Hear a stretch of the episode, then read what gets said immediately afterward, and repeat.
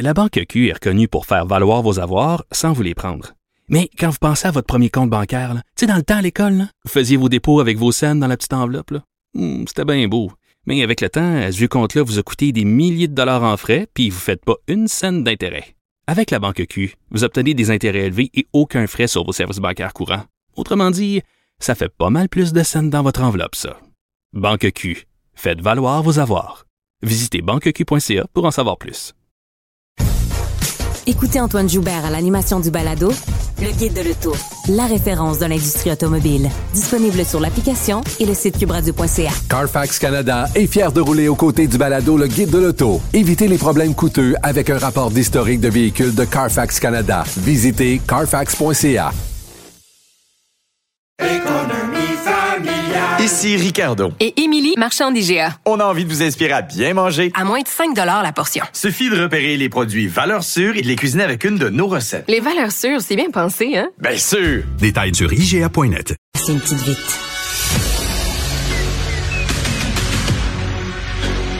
Emmanuel Latraverse. J'ai pas de problème philosophique avec ça. Mario Dumont. Est-ce que je peux me permettre une autre réflexion? La rencontre. Ça passe comme une lettre à la poste. Il se retrouve à enfoncer des portes ouvertes. La rencontre La Traverse Dumont. Bonjour Emmanuel. Bonjour Mario. Alors, euh, démission du juge Russell Brown, euh, qui était à la Cour suprême depuis un peu plus de huit ans. Euh, ben, avant de parler des impacts pour la Cour suprême, faut relater cette histoire que le public canadien a reçu au compte-goutte. Je pense qu'il a été première fois rapporté en, en petits morceaux par le Vancouver Sun. On savait pas trop qu'est-ce qui s'était passé aux États-Unis, en Arizona. Ouais, c'est un peu surréel, puis objectivement, malheureux là, pour quelqu'un qui avait une belle carrière. Là. Ce qui est arrivé, c'est qu'à la fin janvier, M. Brown était dans un genre de congrès là, juridique en Arizona où euh, il faisait le discours pour la présentation d'un prix en l'honneur de Louise Arbour, euh, qui est très connue, qui est une ancienne juge de la Cour suprême, etc. La soirée est excellente, tout le monde est content, ça va bien. Et à la fin de la soirée... La soirée est excellente et, et bien arrosée, Emmanuel, je pense. Ben, c'est là, c'est là que ça se casse. La soirée est vraiment excellente. Monsieur Brown, initialement, raconte qu'il était au lounge de l'hôtel et que sans aucune raison, un homme euh, lui a donné un coup de poing dans le visage et l'a sacré à terre et qu'il a été obligé de quitter puis que ça c'est fini là. L'homme en question a fini par raconter au Vancouver Sun que c'est pas du tout sa version des faits. Sa version des faits, c'est que Monsieur Brown était sérieusement et gravement intoxiqué, qu'il harcelait plusieurs jeunes femmes et que euh, lorsque cet homme-là, là, M. Camp, est- s'est interposé pour demander à M. Brown de partir, de laisser les filles tranquilles, euh, tu sais que c'était pas très approprié comme comportement. Mais là, il y a une altercation qui s'en est suivie. Monsieur le juge en question est devenu violent et la seule possibilité qui s'est ouverte au Monsieur Cramp pour calmer le juge Brown, ça a été de lui donner un coup de poing au visage. Et là, l'homme a même appelé la police pour essayer de reprendre la situation en main. Alors, on avait deux versions des faits différentes autour de tout ça. Sans surprise, il a été placé en congé payé dès qu'il y a une plainte au Conseil de la magistrature contre le juge. Et le juge Brown a toujours dit que quand les faits seraient connus, euh, il y aurait pas de problème, qu'il serait blanchi, etc. Donc, ça a forcé le Conseil de la magistrature au Canada de mettre sur pied, c'est comme l'équivalent d'un d'un procès en vérité, là, où on entend la preuve et où le juge et un procureur euh, présentent Ouais, sauf que des faits, à savoir euh, sauf qu'on est dans l'ultra sensible. C'est un juge de la Cour suprême. là. On imagine c'est des caractères ultra sensibles de l'affaire. Oui, mais c'est quand même un processus qui se déroule en public. Hein? Euh, donc, c'est très compliqué euh, nommer un panel de juges pour entendre l'affaire parce qu'il faut trouver des juges qui ont absolument aucun risque de conflit d'intérêts puis qui sont assez seniors pour avoir entre les mains le sort d'un juge de la Cour suprême. Mais, hop, M. Brown a décidé de démissionner finalement. Il a pris sa retraite, là. Euh, Semble-t-il qu'il a pris sa retraite.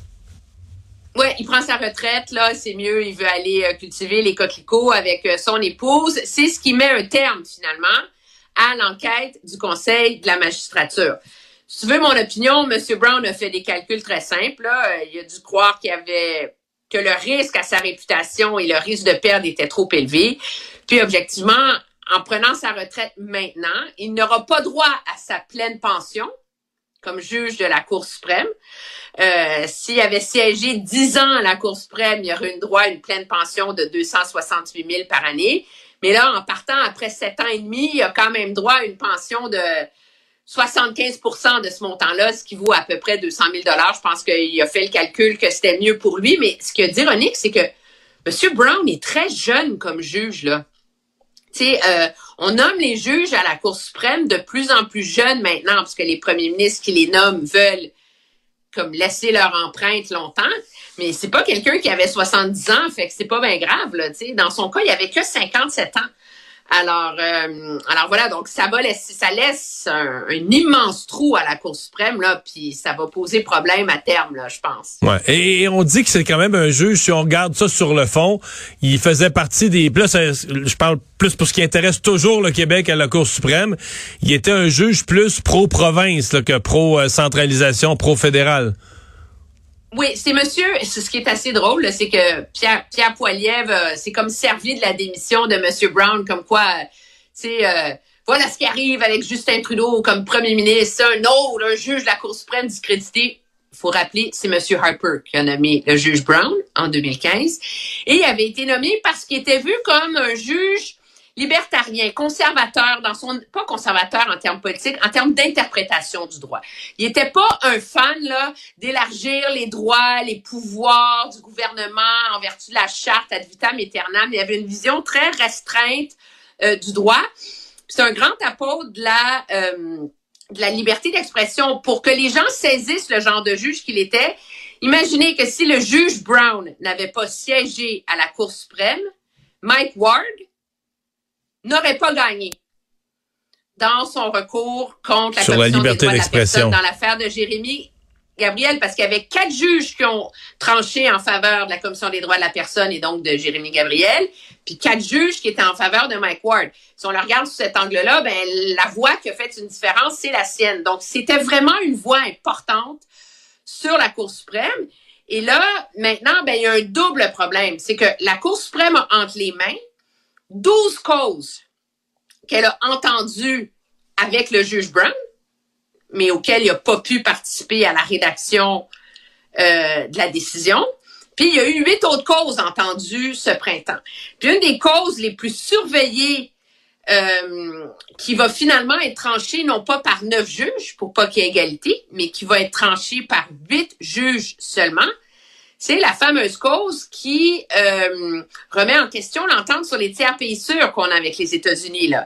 Tu sais, l'entente selon laquelle pour qu'un demandeur d'asile fasse une demande, faut qu'il la fasse dans le premier pays où il débarque. Fait que si tu prends l'avion puis tu débarques aux États-Unis, tu es obligé de faire ta demande d'asile, de réfugié aux États-Unis. Tu peux pas arriver aux États-Unis, que ça marche pas, puis après ça, euh, t'emmener au Canada. C'était tout le, c'était tout le problème ben là, de, de, de, du chemin Roxane, c'est une cause qui a été entendue quand le juge Brown était là. On n'a pas eu le jugement encore.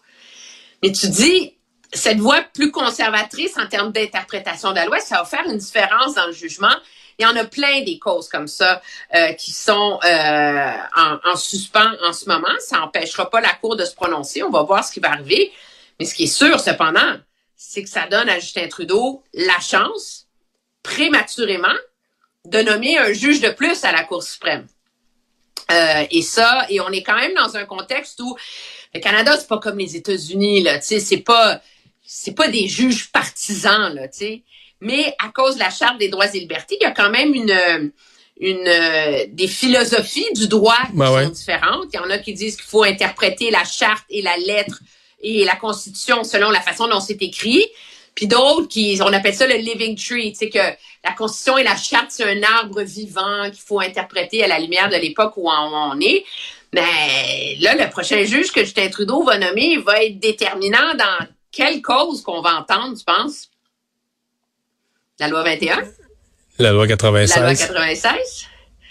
Euh, ça faisait l'affaire du Québec d'avoir un juge qui était très plutôt décentralisateur et qui avait plutôt une interprétation à la lettre de la Cour suprême. Est-ce que Justin Trudeau va vouloir ratisser plus large et nommer un juge plus activiste? Disons que ça va être super intéressant à surveiller. Est-ce que les ministres et les députés ont le droit au télétravail? Il semble qu'à Ottawa, euh, la COVID est finie, mais le Parlement virtuel pourrait rester. ben va risque de rester là parce que le gouvernement Trudeau a fait son lit, a décidé qu'il voulait que toutes les règles actuelles du Parlement hybride qui ont été développées dans le contexte pas de la première vague là, mais plutôt de l'an dernier là, puis de la de Micron, puis tout le reste là, où c'est un mélange des deux. On veut que ça reste. Puis l'argument pour dire qu'on veut que ça reste, c'est que c'est c'est un accommodement essentiel pour tous les ministres qui ont qui sont malades là, qui ont des graves maladies. Puis il y a eu vraiment des histoires totalement déchirantes là de, de, de députés qui avaient le cancer puis qui se tapaient quand même l'aller-retour avec leur circonscription puis Ottawa, euh, les mères qui ont des jeunes enfants ou des députés qui ont des enfants handicapés, je sais pas quoi. Sauf que le problème, c'est que les libéraux veulent qu'on laisse toutes les règles actuelles puis on n'a pas consensus avec les partis d'opposition parce que les conservateurs puis le bloc ils disent minute là. Tout le monde est en faveur de moderniser le Parlement, puis qu'il y a des accommodements. C'est, inhumain, c'est cruel, c'est débile de demander à un député ou un ministre qui a le cancer de prendre l'avion deux fois par semaine. Là. Tout le monde s'entend là-dessus. Là. Mais est-ce que c'est une raison pour pas encadrer, cependant, les moments où tu as le droit d'être aux communes ou pas? Puis la preuve, c'est que dans le plan qui est proposé par le gouvernement, il n'y aura aucune obligation pour les ministres d'être présents à la période des questions ou de répondre aux questions en chambre. On dit seulement que ce serait une pratique exemplaire.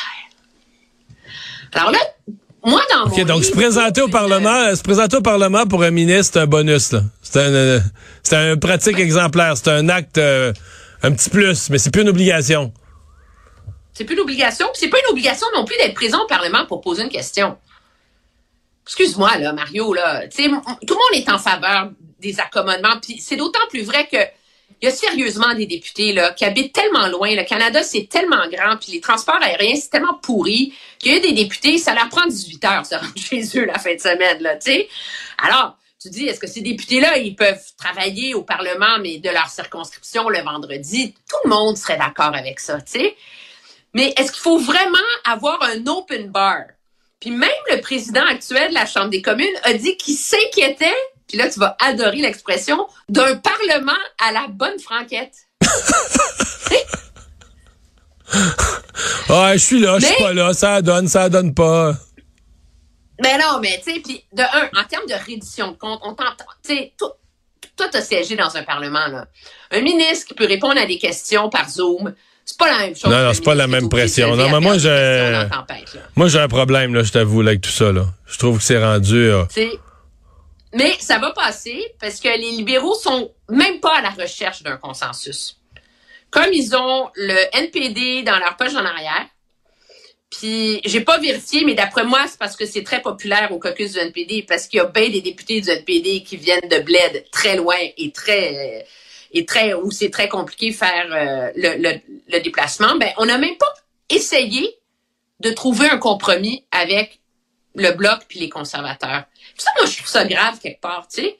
Quand tu changes les règles fondamentales de comment fonctionne ton parlement, là, tu sais, t'es supposé essayer d'avoir un consensus.